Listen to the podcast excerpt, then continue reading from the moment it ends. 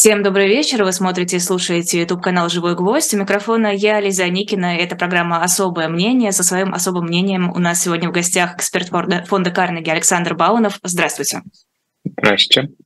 А, сегодня в середине дня стало известно, что Путин выступит на вручении верительных грамот послам с какой-то очень важной внешнеполитической речью, но в итоге ничего важного а, не было, кроме того, что послы ему по окончанию этой речи не похлопали. Так он повторял все те же самые фразы. Как думаете, не средним своим особым путем. А, он хотел бы что-нибудь особенное сказать, но особенного сказать нечего, не может ничего особенного сказать. Это очень заметно было, например, по этому эпизоду, когда он а, потрясал вот этими обвинениями про цветные революции. У нас последняя цветная революция, ну, мы можем, конечно, Майдан 13-14 года туда записать, но вообще сам этот Э, нарратив, весь этот разговор о, об ужасных цветных революциях, это э, компактно расположенная вот э, история где-то в середине первого десятилетия нынешнего века. И вот такое было ощущение, что человек просто повторяет и повторяет и повторяет старые обиды, как опять же бывает с людьми иногда которым нечем заняться в определенном возрасте. Вот кто-то говорит о болезнях, кто-то говорит о том, как вы родственники обидели. Вот, собственно, это такой разговор о том, как родственники обидели. Причем вспоминают вдруг какие-то очень старые обиды, свекровь,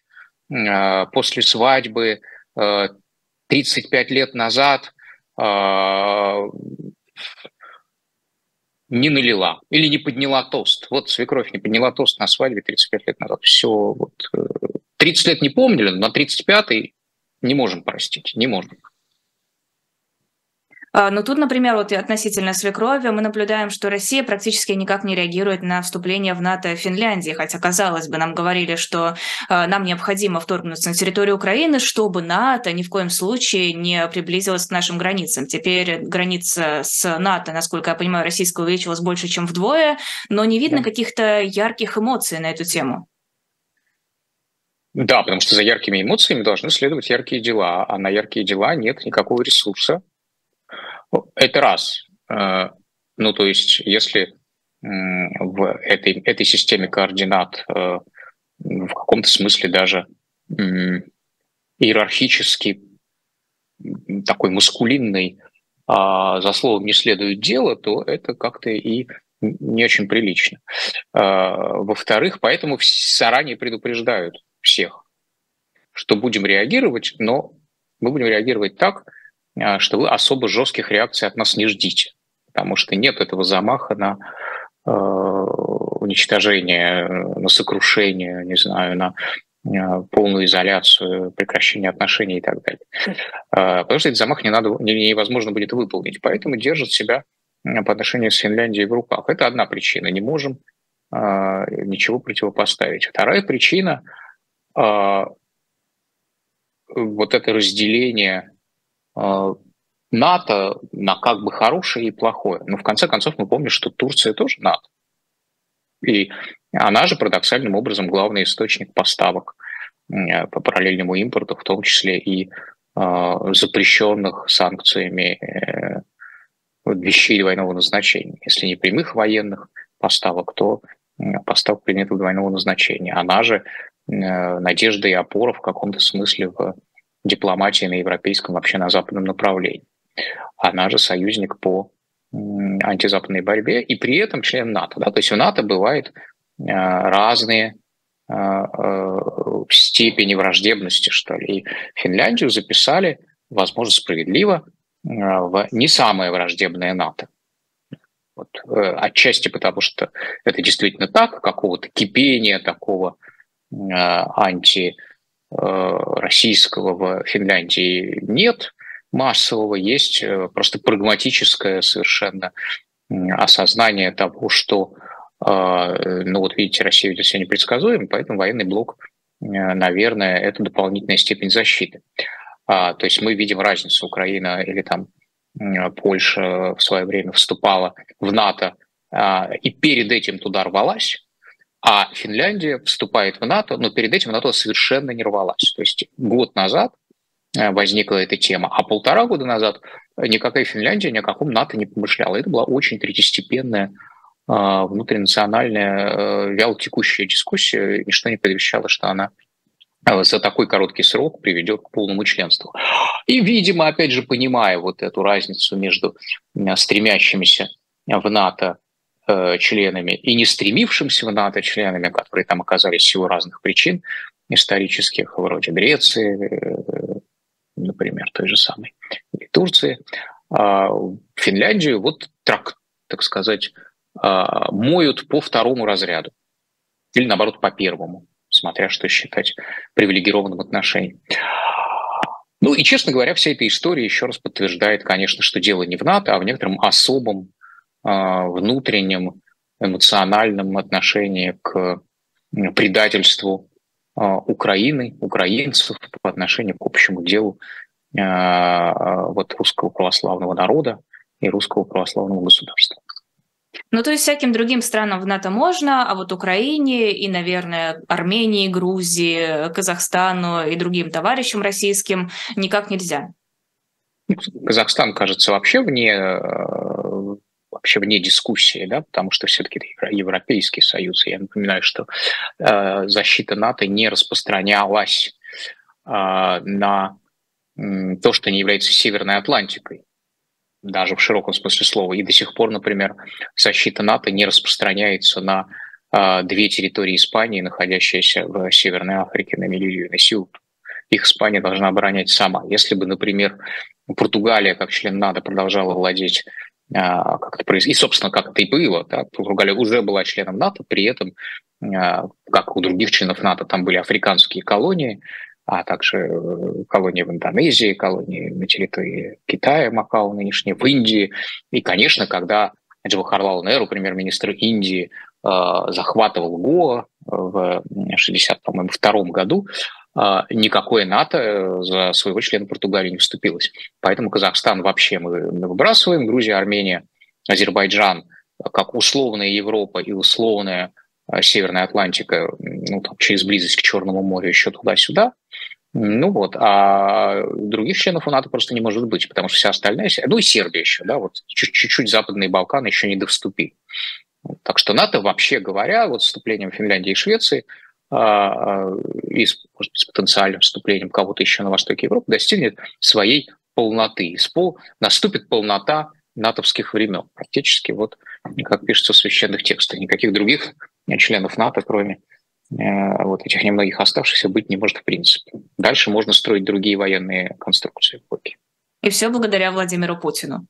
И все благодаря Владимиру Путину. Да, НАТО достигла максимальной полноты, несомненно, несомненно, благодаря Владимиру Путину, конечно.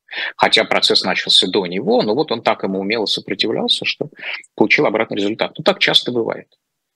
А... Люди начинают, да, люди начинают какие-нибудь войны за сохранение целостности государства, получают обратный результат. Такого в истории было вообще сплошь и рядом.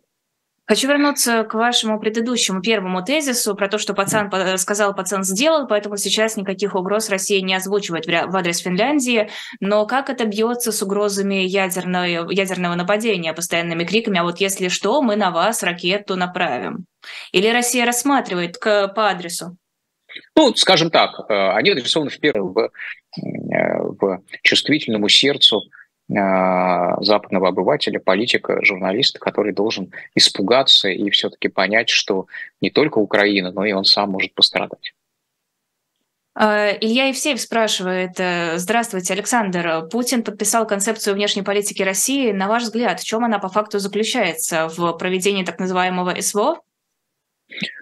Э, нет, конечно, не только в этом. Просто концепция вообще документ, который э, явно переписывался, потому что писался он в одно время. Это длинные, длинная история. Ну, представьте себе, вот внешняя политика. Это же внешняя политика э, со всеми. Рассматриваются разные направления, разные срезы этих направлений.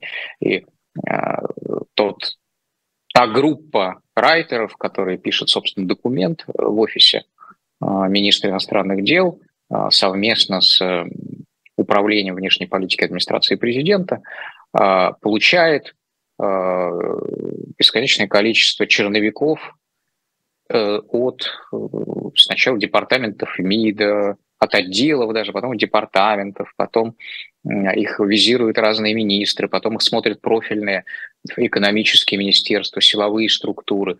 А, их, естественно, смотрят кураторы направлений в администрации президента и в спецслужбах. Это документ, который готовится довольно долго, много лет, но который, естественно, нужно было срочно поменять. Поэтому я не, не помню, честно говоря, наизусть каждую строчку и не уверен, по-моему, даже не, не, не, не дочитал. Но общее ощущение такое, что документ очень двойственный, потому что концепция писалась в одной ситуации, вернее, ее первые, первые черновики, э, первые наброски заканчивались в другой ситуации, но э, следы а, вот этой первой концепции, которая все-таки еще была ориентирована на существование в глобальном, глобальном мире, в, приличных отношениях со всем миром, с Западом в том числе, да даже и с Украиной. Ну, вот украинский кусок, я думаю, старый полностью выкинули. Э, вот э, это видно. Но это, в общем, отвечает э, какому-то такому двойственному тоже положению Путина и вообще всей нашей риторики, которая, с одной стороны, мы вас ненавидим, потому что вы нас ненавидите, а с другой стороны, ну, мы ни от кого не изолируемся, в том числе от Запада. Как только Запад начнет себя вести хорошо, мы тут же вот э, все готовы наладить. Вы, главное, признайте наше завоевание и вообще оставьте нам нашу добычу, э, и после этого мы с вами будем дальше спокойно охотиться на кроликов. И вообще лучше нам вместе охотиться на кроликов. А в качестве какой-то компенсации можете взять деньги, которые вы заморозили, как сказала Симоняна, назвать их репарациями. Ну, есть разные, разные версии по этому поводу, какой-нибудь хард-версии, как мы понимаем, военкорские разные такие, э, мобилизационные версии будущего, которые предполагают, что ничего нельзя уступать, куда они денутся. Есть версии, конечно, разных разменов. И, в общем, эту готовность к принципиальную к размену, конечно, концепция внешней политики сохраняет. Ну, нового там, ну, это не то чтобы сильно новое, просто это чуть четче артикулировано, что Россия – это не Запад, совсем не Запад, что-то такое отдельное, что-то страна цивилизации, не знаю, что такое страна цивилизации, давайте субконтинентом себя назовем. Вот, тоже можно субконтинент цивилизации. Там. А, потом все-таки действительно вот это отделение российской правящей верхушки от Запада в таком виде э, не просматривалось очень много э, десятилетий, если не столетий с Петровского времени. Это такой поворотный момент. Но пока он довольно риторический, честно говоря, потому что э, по привычкам, скажем так, по повседневности своей, да даже и по каким-то мыслительным конструкциям, по кругу чтения, в конце концов, если там люди что-то читают, или даже по кругу э, интересов в области кино и музыки, конечно, российская верхушка слушает не э, индийскую поп-музыку и смотрит не Болливуд. Ну и, в общем, представление о образе жизни у него вполне западное. А, так что э, есть определенное расхождение вот между заявленной отдельностью цивилизационной и ну, какой-то инерции жизни в этой привычной реальности на э, шельфе западного мира, на периферии западного мира, как сказать, специфической части вот этого, этой самой Северной Атлантики, которой мы действительно являемся. Даже. Но есть ощущение, что Россия пытается сместиться на китайский шлейф и стать э, следом Китая, а не западным. Ну, она не то чтобы пытается, вообще сама по себе эта попытка в том виде, в, в разумном, в котором она возникла, в относительно рациональном, она неплохая. Есть э, медленно Почему? растущая его. Ну, потому что, ну, чисто теоретически, э, если представить себе не агрессивную, а совершенно спокойную, э, уверенную в себе, дружелюбную Россию, но у нее есть два а, два, два конца, два края. Одним концом она примыкает к э, Западу. Это источник инвестиций, финансов, безусловно, технологий, безусловно, тоже. И вот этого самого образа жизни, который, собственно, Запад экспортирует далеко не только в Россию. Запад, собственно, экспортирует образ жизни, ну вот моды, смыслы, мо, не знаю, картинки, э, во весь, весь остальной мир. Не нужно быть завоеванным Западом, чтобы стремиться а, ну, жить э, или представлять собственную жизнь в соответствии с какими-то образцами, а, предложенными скажем так, западными фабриками смыслов, сознательно или несознательно. Но с другой стороны, Россия привыкает к вот этому самому быстро растущему региону, то есть Запад развился, он уже развился. Его задача сохраниться, сохранить вот тот уровень жизни, ну, может быть, и приумножить, но все понимают, что кратно, в общем, это невозможно. Задача скорее сохранить э, уровень жизни, тот уровень технологий, тот уровень потребления, который достигнут. Ну и, так сказать, за счет э, каких-то новых технологий, э, тех же зеленых энергетических или цифровых, или еще каких-то, вот, сохранить свои позиции в мире. Есть действительно быстро растущая Азия, Юго-Восточная Азия, Китай, который просто полностью изменился за 20 лет. Ну и логично, естественно, с этим а, с этим растущим регионом тоже э, общаться. Потому что, ну, как странно игнорировать а, соседнюю экономику, которая растет.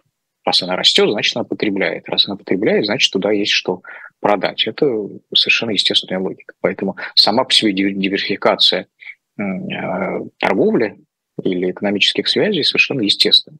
Другое дело, что сейчас э, эту, э, эта диверсификация, диверсификация, окей, а, носит э, вынужденный характер, потому что это переключение а, от а, со стороны, где ну, возникли барьеры, где не дают и не берут, к стороне, где дают и берут, но со скидкой теперь.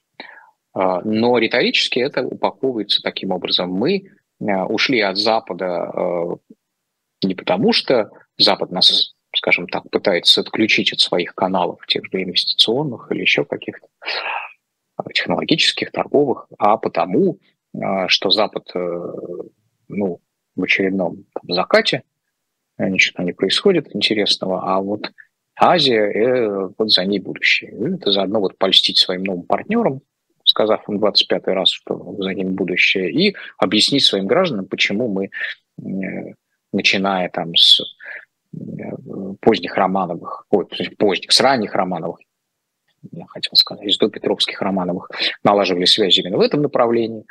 Архангельский морской путь, э, озерно-речной и Волочный преодолевали по лесам и болотам, а теперь вдруг выяснилось, что нам это не надо – а надо нам совсем другое. То есть это такая риторическая упаковка. А Китаю-то Россия нужна. Тут китайский Конечно. посол в ЕС сказал, что заявление о безграничной дружбе между Москвой и Пекином – это всего лишь риторика, и не стоит обращать на нее такого пристального внимания. Ну, во-первых, он посол в ЕС. Если бы такого, такое сказал посол в Москве, э, это, конечно, имело бы совершенно другой вес. Если бы такое сказал министр иностранных дел или хотя бы его заместитель Китая, или премьер-министр, или а, собственно, глава государства и партии, а, то это было имело другой вес. Это посол, который говорит то, что хотят слышать жители его региона. Не обращайте внимания, успокаивает их, не обращайте внимания на наши стратегические а, партнерские отношения с Россией. И главное, не, не покупайте за чистую монету, не берите на веру простодушно то, что Владимир Путин вам рассказывает о нашей дружбе. Владимир Путин – это а, та самая обрученная, которая хвастается своим богатым благородным женихом. Да? Но, она... Но в таком случае обращать внимание на то, что говорят на встречах в Москве, тоже не совсем правильно, ведь тут тоже вполне конкретно... Хорошо, а на что обращать внимание? Сам Пекин максимально сдержан в официальных публичных высказываниях. Ну, потому что Пекин сдержан не только в публичных высказываниях. Если вы почитаете, например, а, даже англоязычные китайские газеты, которые на порядок свободнее китайязычных, таких вот больших газет общенациональных, то это смертная тоска наподобие газеты «Правда» времен ну, прежнего Андропова и Черненко. Да, это даже не, не Горбачевская коммунистическая пресса, э, то есть совсем не Горбачевская. Поэтому Китай сдержан во всех своих проявлениях, а, и не только публичных, но и, что называется, для внутреннего потребления. Везде, кроме интернет-чатов, Китай очень сдержан, и в интернет-чатах он тоже в последнее время довольно сдержан, потому что э, ну, за несдержанными в интернет-чатах тоже э, там начали с, с определенного момента приходить. Ну, посол... Тогда почему вы так уверены, простите, что Россия да. нужна Китаю, что Россия может Китаю предложить? Потому что нужно смотреть не только на заявления каких-то отдельных лиц, но и на э, в целом ну вот на комбинацию сигналов и просто дедуктивным методом нужно понимать, почему Россия нужна Китаю. Россия нужна Китаю, потому что Россия – это гигантская, во-первых, экспериментальная площадка для Китая. Мы видим, что отношения Китая и Запада портятся, в частности по той причине, что ну, Китай – перестал быть просто глобальной фабрикой, он ну, стал чем-то вроде, вернее, пытается стать чем-то больше, чем вот эта очень большая, очень успешная развивающаяся страна, которая говорит спасибо западным людям за инвестиции, технологии и вообще рада своему нынешнему положению. Они вот как бы хотят больше. А с другой стороны, конечно, ну это происходит понятно почему, да, быстрое на глазах вот как раз за эти 20 лет увеличение доли ВВП Китая в глобальном ВВП, ну, достижение в определенных областях, не во всех, технологического паритета между Китаем и Западом, ну, просто экономическая конкуренция. И, в конце концов, у Китая есть э, какие-то э, вот эти географические, да, чтобы не говорить противное слово, геополитические интересы, которые противоречат представлениям американским, европейским, японским о том, как должна быть устроена география Юго-Восточной Азии, в частности, вот э, Тайвань. В меньшей степени Гонконг, которому нужно сохранять э, особый статус правовой, который его собственную систему, а ее сохраняют все меньше, похищают издателей, потом а, как-то публично раскаиваются. В общем, происходят какие-то вещи, о которых не договаривались в Гонконге. А все боятся, что то же самое произойдет с Тайванем, а еще больше боятся, что с Тайванем произойдет то же самое, что с Украиной или с Крымом, в зависимости, ну, как с Крымом не получится, а вот как с Украиной вполне. И, э, ну и так далее. И вообще, что Китай, так сказать, станет э, просто вот этим вторым глобальным полюсом, каким в свое время был Советский Союз. Это э, западным странам не нужно. Не уверен, что это нужно самому Китаю, честно говоря втягиваться в соревнования. Но как-то он и втягивается, и, и его как-то туда заталкивает. Но, в общем, мы видим, что повестка антикитайская, э, которая, потому что при Обаме ее не было, она появилась вроде как артикулирована, ясно, четко она появилась при Трампе. И когда пришел Байден, вице-президент Обамы, казалось, что ну вот э, будет некий поворот в отношениях с Китаем. Нет, мы видим ничего подобного.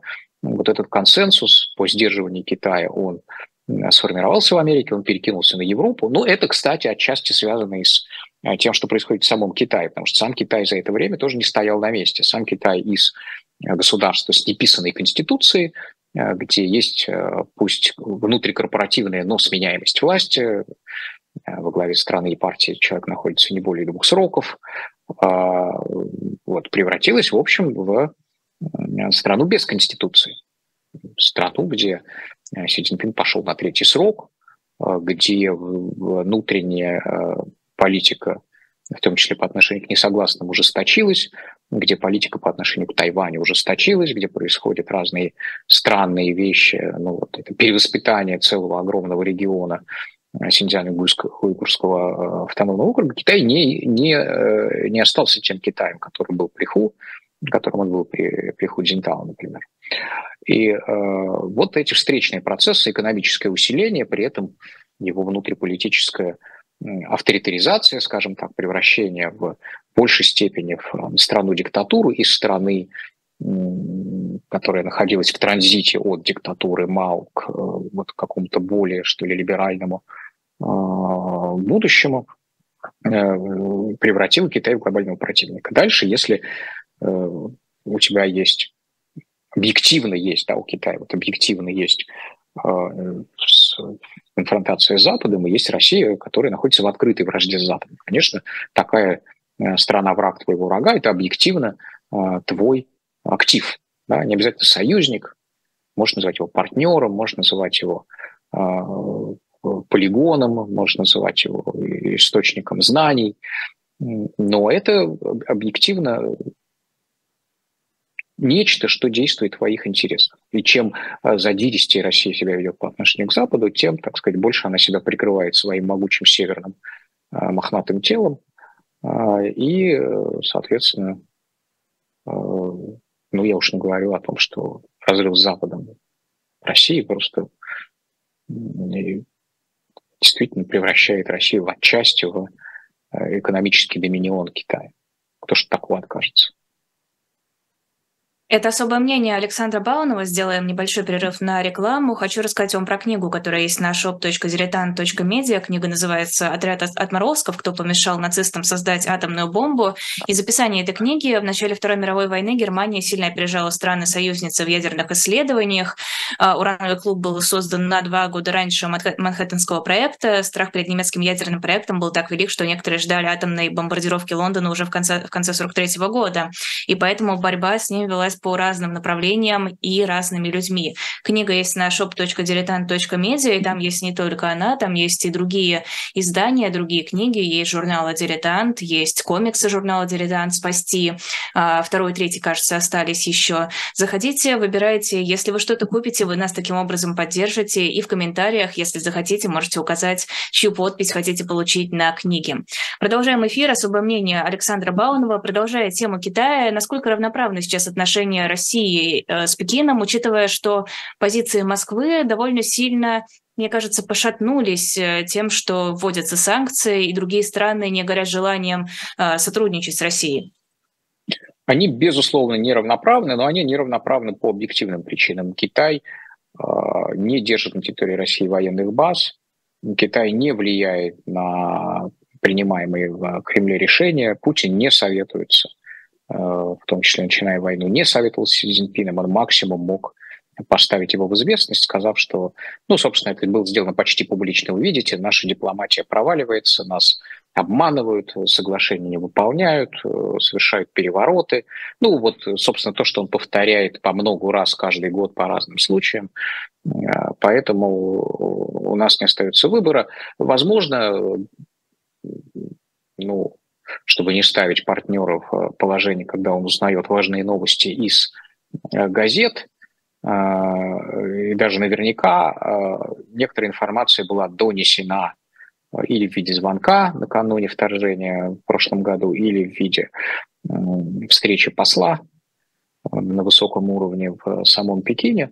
Но это было после того, как решение было принято. Это не было, скажем так, скажем, эта степень зависимости, э, это, безусловно, очень сильная степень зависимости, но эта степень зависимости не приняла тех институциональных форм, в которых зависимость э, существует между странами Европейского Союза, где просто идет речь о совместном э, суверенитете, о разделе суверенитета, об общей копилке суверенитета, если угодно. И она не приняла те формы, которые существуют взаимной зависимости, асимметричный, впрочем, который существует между Соединенными Штатами и их там, европейскими союзниками или Японией. Да? То есть мы не представляем себе, например, что Япония приняла бы жизненно важное решение внешне, внешнеполитическое, без э, того, чтобы советоваться с Соединенными Штатами. А Китай, подождите, например, подождите. Да. Мне кажется, что не совсем правильно да. от, э, ссылаться на то, что Путин не спросил разрешения перед вторжением, потому что да. с тех пор позиции Москвы значительно ослабли, и вот теперь как раз зависимость может стать вот той самой. Ну, если Китай станет, например, китайская валюта станет основной резервной валютой России, не уверен, что Китай к этому стремится, но ну, во всяком случае, он стремится интернационализировать юань, это факт. Э, во-вторых, э, если Китай станет единственным источником э, критически важных технологий, поставок и так далее, ну, нет, ну, конечно, зависимость увеличилась, но, понимаете, речь ведь еще о определенном комплексе взглядов, определенном мировоззрении вот этих людей, которые сидят в Кремле. А, им же гораздо проще и выгоднее было бы э, там, в начале 2000-х э, установить такие вот э, отношения с асимметричной зависимостью, если угодно, с гораздо более понятным и близким Западом.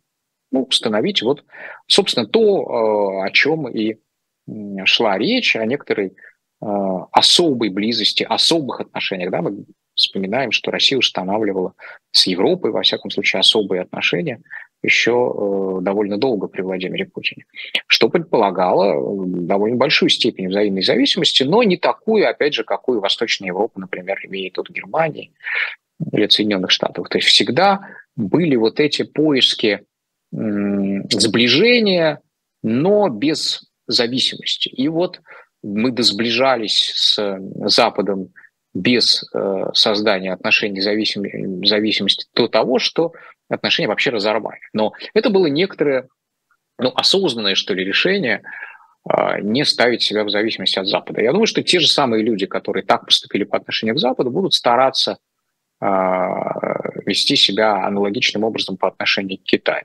Ну да, выбора у них стало меньше. Но они же тоже понимают, что вот не очень хочет Запад полного и, без, без окончательного подчинения России воле Пекина. Да. Это вот э, можно вести себя ну, как Лукашенко э, в отношении Запада себя было много лет.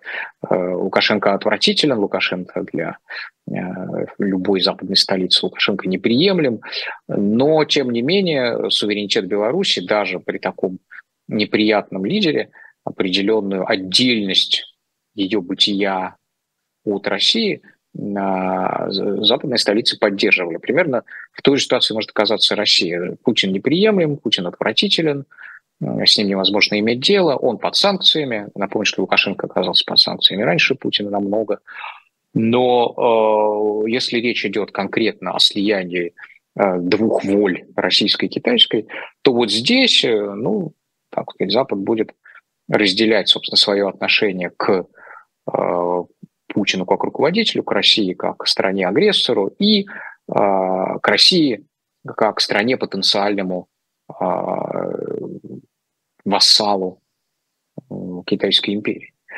Э, будут стараться всячески помочь России сохранить Э, определенной степени независимости, чего, конечно, в Кремле и хотят. Я еще раз говорю, что они так сильно отбивались от зависимости на западном направлении, что э, сложно себе предложить, предположить, предположить, что они вообще без всяких, ну что, без всякого сопротивления просто э, сядут, э, станут на колени китайского трона.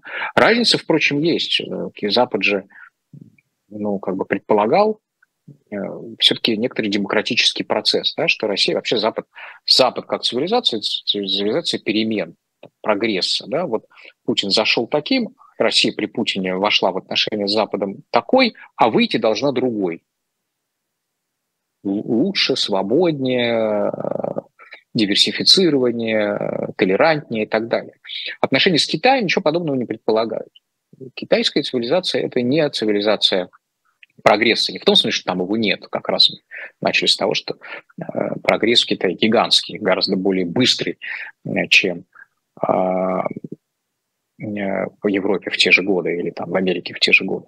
Но сама цивилизационная матрица китайская, она не требует от общества измениться в той же степени, в какой меняются его технологии. То есть Россия, войдя в отношения с Китаем, совершенно не обязана выйти из них как-то лучше, здоровее, чище, не знаю, богаче, свободнее и так далее. Ничего подобного от э, России Китай не требует. И поэтому для э, слабо развивающихся обществ, застывших обществ, стагнирующих обществ автократии без смены власти, конечно, отношения с партнерами вроде Китая комфортнее. Им от тебя ничего не надо. Они от тебя ничего не ждут. Они ждут от тебя ну, вот, э, так сказать, взаимовыгодного партнерства без, э, возможно, дружбы против общего врага, но совершенно не ждут от тебя а, каких-то достижений идейных, не знаю, цивилизационных, вот по какой-то общей шкале координат. Китай не хочет, чтобы Россия превратилась а, в демократию.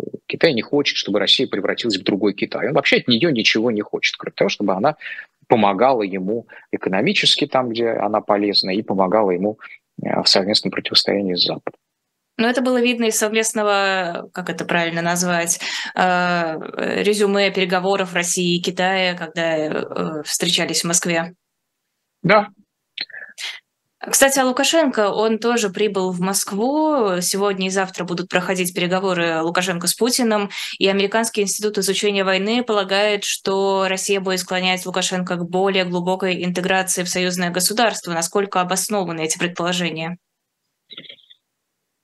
Ну, до войны вообще главной темой был поглощение Беларуси. Как говоря, а с чем Владимир Путин придет к 2024 году? Вот Крым уже был, значит, с Донбассом. Понятно, что ничего не понятно, но достижение так себе.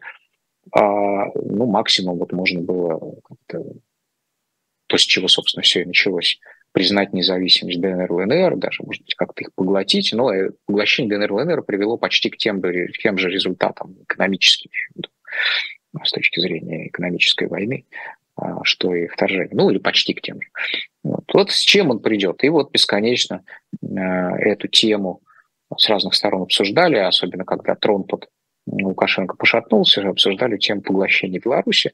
А ему вроде бы выгодно, он будет спасен, как там, глава суперсубъекта, э, будет продолжать э, при помощи российских штыков править в рамках нового священного союза. И э, Путин будет что принести к выборам 2024 года той части электората, которая вот хочет, чтобы пятно на карте приблизилось по размерам к тому пятну, которое занимал Союз Советских Социалистических Республик. И с этой картой все-таки пока еще в голове выросла большая часть российских избирателей. Ну, степень зависимости, э, вот если уж мы говорим о, о зависимости, то у кого кратно увеличилась степень, вернее, упала степень суверенитета и свободы маневра, так это Лукашенко. Но он все еще остается тем Лукашенко, который хочет быть главой независимого государства. В этом Упала ничего не изменилось. с какого момента? Ну, вот Или с момента, просто... когда... Нет, ну, собственно, две, две ступени, да, две деградации суверенитета Беларуси. Это первое, когда э, он подавил э, выступление и был изолирован полностью на Западе, э, и при этом признан э, легитимным и поддержан в Москве. Было несколько, если вы ретроспективно вспомните ситуацию 2020 года, было несколько э, недель, если не месяцев, определенных колебаний и противоречивых сигналов из Москвы. Но в конце концов, когда все-таки он поехал, и когда он услышал эти слова поддержки, это было даже некоторые микросенсации. Потому что было до этого много разговоров, что, знаете, Москве на самом деле все равно, а, кто руководит в Беларуси, примерно в той же степени, в какой все равно, кто руководит в Армении, потому что, ну вот смотрите, Армения, а, вот вам и уличные протесты, и переворот, уличная революция, и революционный президент, а Армения остается во всех интеграционных проектах во главе с Москвой и не очень меняет свою внешнюю политику, и там, экономика а, экономические связи никак не страдают.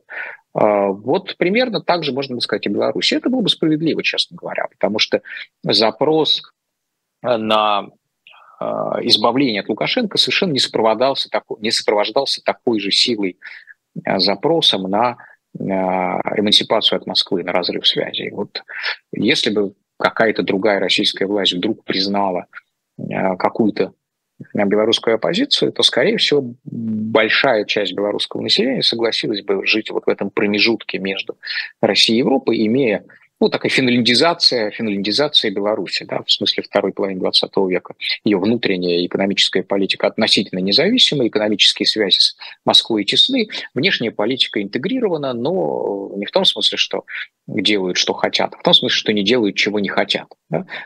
Так сказать, негативная интеграция назовем это так. А вот на это вполне э, разумное руководство России могло бы пойти, но э, опять же, что было позволено Армении, то не позволено Беларуси, потому что вот эти фобии, связанные с именно западным направлением, отчасти абсолютно исторические, вот тут три раза приходила большая война, отчасти надуманные, и отчасти связанные с той картиной Э, мира, который очевидно, который очевидно является носителем Владимир Путин, что нет никакой Беларуси на самом деле Украины, а есть три государства, на которые врагам опять удалось поделить временно а, большой российский народ, но большой российский народ должен рано или поздно воссоединиться, и в этом его историческая миссия. Большой русский народ, да. А вот э, по отношению к Армении, конечно, его никаких таких переживаний нет. Никто не скажет, что Армения, армяне Э, этого часть большого русского народа. Кто, кому в здравом уме это не придет. Ну, собственно а говоря, можете... по отношению... Да. Можете объяснить по поводу вот этого воссоединения большого русского народа, который злые враги разбили на три части? Угу. Зачем это нужно-то? Это именно риторика, обращенная на аудиторию, или это правда убеждение, которое сейчас есть в Кремле? Нет, нет убеждения. Зачем? Зачем? Вот, зачем? вот убеждение такое есть. Вот зачем Гарибальди Нерациональное, абсолютно Италию, нерациональное. Да? Или там зачем Бисмарк объединял Германию? Ну, хочет человек быть Бисмарком. Вот угу. объединить несправедливо. Ну, потому что в единстве наша сила. Не знаю почему. Потому что э, нас мало, а должно быть много. Там есть определенные вот эти, как Иван Крастев э, называет, э, демографической тревогой, например, да, что большая страна, мало, мало, для такой большой страны у нас мало людей, а с Украиной и Беларусью у нас много людей, а, что есть, э, собственно, что это реализация давнего враждебного плана создания Украины и Беларуси. А раз это враждебный план а, австрийского гештаба, Польши, там, Германии, Америки, э, то э, по так сказать, в логике от противного этому враждебному плану надо противостоять. Там много причин. Ну, просто потому что это советский ребенок, который вырос, глядя вот на эту карту, и с... так в школе научили, понимаете, с тех пор не переучили. А, и все, там совершенно такая смесь э, объективного и субъективного, верного и неверного, но из этого, в общем, эта система взглядов никем не контролируется. Наоборот, она, в общем, навязана э, всей стране, в том числе и тем, э, кто ее не разделяет, в качестве, э, так сказать, директивы для исполнения. Вот исполняйте. И все. А, вот, поэтому у Беларуси действительно идеал, конечно, Владимира Путина – это Беларусь, растворенная в Российской Федерации. Больше того, еще до всякой конфронтации с Западом, одним из первых жестов, так сказать, публичных Владимира Путина, ну, кроме того, что его первая поездка, по-моему, была в Минске в Лондон а, в качестве президента, а, было просто предложение Лукашенко войти в, в качестве восьми субъектов в состав Российской Федерации. Ну, когда в очередной раз стали обсуждать судьбу Союза, э, вот этого самого Союза России и Беларуси, а давайте сделаем общую валюту, а давайте сделаем какую-нибудь еще общую систему, давайте объединим то, все, там, налоги, социалку. Это в самом начале. Это был еще такой довольно молодой относительно адекватный Владимир Путин, с, э, не, на, не накачавший еще мускулатуру единоличной власти, еще, так сказать, э, окруженный э, частично людьми, способными сказать «нет», не согласиться. А, вот он так сказал уже, было предложение. Я, я помню, я не помню, в каком контексте это, это, это произошло, но это произошло очень рано. Вот такое предложение. А давайте к нам восьми областями. Ну, это был отчасти такой челлендж, да, вот это было в каком-то смысле и послание собственным людям, вот на что мы готовы, и послание белорусам, и чего, собственно, мучитесь с этим вашим э, странным, э, немножко все-таки провинциальным э, президентом, когда вот смотрите, я такой молодой, перспективный, интеллигентный, бывший разведчик, говорю на иностранных языках, и смотрите, как со мной общаются все от запада до востока, и китайцы, и американцы. Чем мучиться с этим вот э, странным колхозником, да, когда можно вот с таким прекрасным мной. Ну, вот в надежде на то, что вдруг белорусы поддержат такую, такую идею. Почему нет? И, по крайней мере, над ней подумают. Так что да, есть, есть конечно, желание поглотить Беларусь, там не обязательно в качестве восьми субъектов, может быть, одного суперсубъекта. Там у нас все-таки э, в данный момент наша э, федерация является формально симметричной, но на самом деле она все-таки немножко асимметричная. У нас же есть э, там, Чечня, например, да, которая совершенно не так же живет, как Тверская область. Ну, будет еще Беларусь жить, которая как вот вторая Чечня по степени независимости, а не, а не как еще одна Тверская область. Ну, вот. Другое дело, что Лукашенко по-прежнему является тем человеком, который э, не может на это согласиться, потому что а зачем ему это надо? Вот зачем ему это надо? Зачем это надо Путину, понятно. Зачем это надо э, каким-то ностальгирующим э, путинским избирателям, тоже более-менее понятно, чтобы держава приросла землицей. Э, причем бывшей своей, да, не чужой даже, как бывшей своей. А зачем там Лукашенко? Нет, нет объяснений.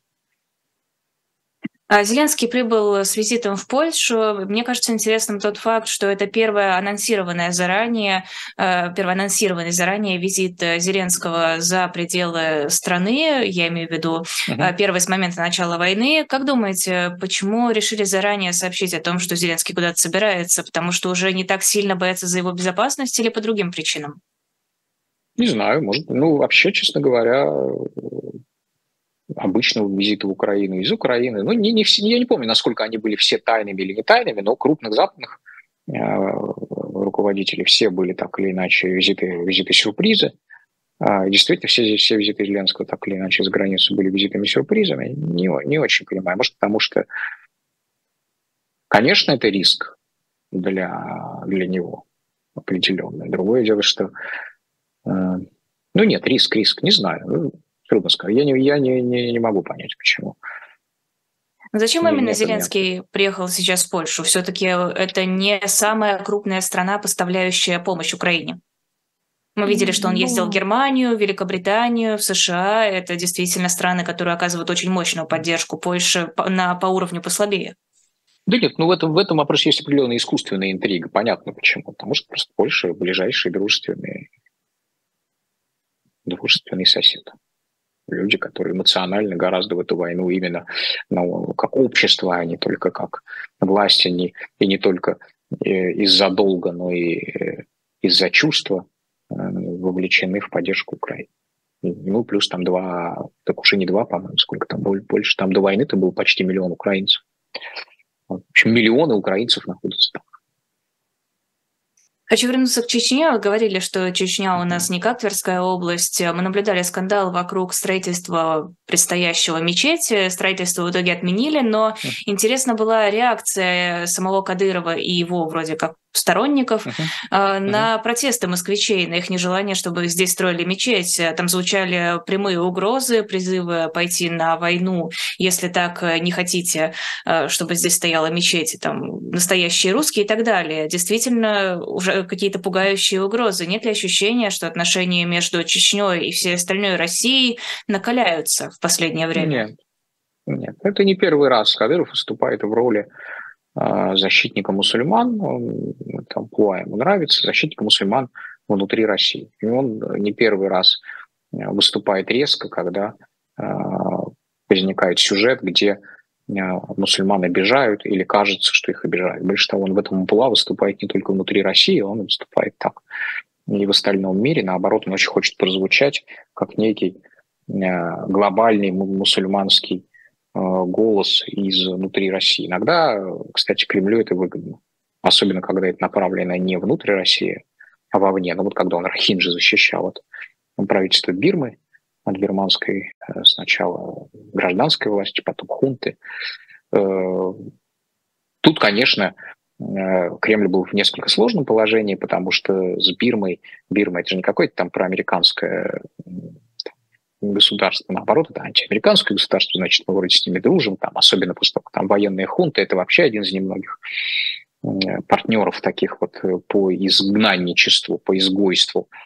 И обижать, конечно, Бирму не хочется, но с другой стороны, вот, и стать на сторону Бирмы – это действительно а, выбрать сторону конфликта, а, причем сторону антимусульманскую. Поэтому, с одной стороны, МИД вот он как бы с бирманским правительством, на то он имеет, чтобы быть с правительством, а с другой стороны изнутри раздается такой громкий голос в защиту э, мусульманской народности Рахиджа, который бирманское правительство обижает. И вроде все довольны. Вот э, такие комбинации в целом, э, хотя в них есть определенный момент шизофрении внешнеполитической, все-таки устраивает э, Кремль. Ну, а голос внутри, ну, он же не адресован Путину, да, когда мы говорим отношения Чечни с Россией испортились, нет никаких отношений э, России и Чечни. Чечня на самом деле э, в целом, как ни странно, несмотря на некоторую асимметричность или а, вот, особый модус, особую модальность отношений, все-таки субъект Российской Федерации. Вот Чечня после Хасавюрта, формально не являясь э, международно признанным государством, действительно не была субъектом. А Чечня при Кадырове, при всей особости, этих отношений, все-таки это субъект Российской Федерации, это территория империи, а, и нет никаких отношений Чечни и России, потому что нет э, государственной субъектности у Чечни. Есть отношения Кадырова и Путина. Это отношения, а, ну, такого личного вассалитета. Сюзерена, императора, в старом смысле слова, и одного из владетельных князей. Князь у себя на территории – это полномочный владетельный князь, если он не задевает на этой же территории и особенно за ее пределами интересы своего сюзерена. Это довольно феодальные, довольно классические отношения, которые практиковал еще до феодализма Рим в отношении там, пассальных государств, той же Иудеи, помните, вот сейчас у нас а, пасхальные а, страстные недели, сейчас католическая, потом будет православная, и мы все помним, что с одной стороны есть римский император, с другой стороны есть его представители в виде Понтия Пилата, прокуратор Иудеи. А с третьей стороны, есть, вот сначала был царь, когда Иисус родился, Ирод, потом уже царя не было, но все равно есть он, есть какое-то э, местное самоуправление, и все это происходит внутри одного формального государства. Государство в государстве, так бывало, да, потом так была устроена средневековая Италия, так была устроена средневековая Германия до XIX века фактически, ну и так далее. Поэтому это такие классические отношения, но в них больше, конечно, именно личного а, то есть все-таки такого феодального стиля а, сюзеренитета, чем вот именно, как вы сказали, отношения России и Чечни. Пока Путин а, не слышит свой адрес обвинений, оскорблений стороны Кадырова, голос Кадырова можно использовать для того, чтобы приструнить кого-то внутри страны. Ну, я не знаю, для того, чтобы стать арбитром, например, между мусульманами и собянами. Да? Где конфликт происходит? На территории Москвы. Значит, Москва где-то не доглядела. Произошло что-то, что привело к конфликту. А, у кого?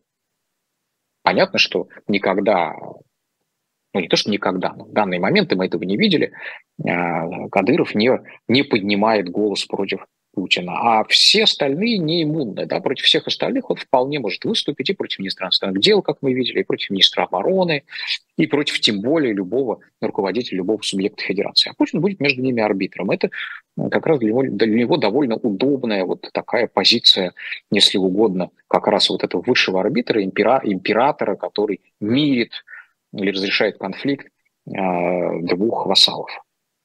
То есть важно только то, что Путин говорит, э, что Кадыров говорит про Путина, а не то, что, например, говорят люди Кадырова. Две минуты у нас. Ну, тем более, да, люди Кадырова. И что говорят люди Путина, неважно, уж тем более, что говорят люди Кадырова. То есть, когда вот эти вооруженные люди, которых Радио Свобода называет кадыровцами, говорят, э, нам все равно против кого воевать, если вы против Всевышнего, то мы будем воевать и с вами, это не имеет никакого значения для Кремля.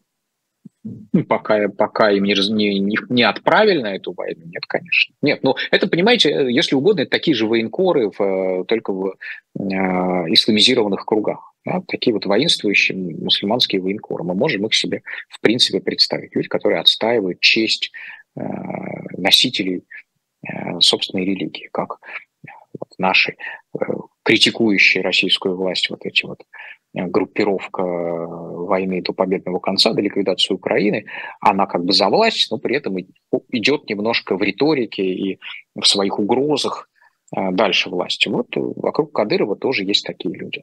Вполне аналогичные, аналогичные какие-то конструкции возникают. А у Чечни, как у государства в государстве, нет желания отсоединиться и стать государством самостоятельным? Нет, как мы видим. Возможно, просто мы еще не дошли до той стадии, когда Чечня это проявит. Насколько есть предпосылки, на ваш взгляд? Ну, думаю, что мы прошли эту стадию, собственно. Мы эту стадию проходили довольно долго и мучительно. Спасибо огромное. Это было особое мнение Александра Баунова, эксперта фонда Карнеги. Эфир провела я, Лиза Никина. Подписывайтесь на YouTube-канал, ставьте лайки. Подписывайтесь на телеграм-канал Александра Баунова. Тоже не проходите мимо. На наш телеграм «Живого гвоздя» подписывайтесь тоже. Про что еще я не сказала? А, у нас Читайте есть... книгу «Конец режим». Да, кстати, спрашивали, где ее достать. Да ладно, продается. Новый продается. должен быть. Да. Продается, дорогие зрители и слушатели. Этой книги нет у нас на shop.diletant.media, но есть другие. Заходите, возможно, что-то еще вам понравится. Всем спасибо и всего доброго. Всего доброго.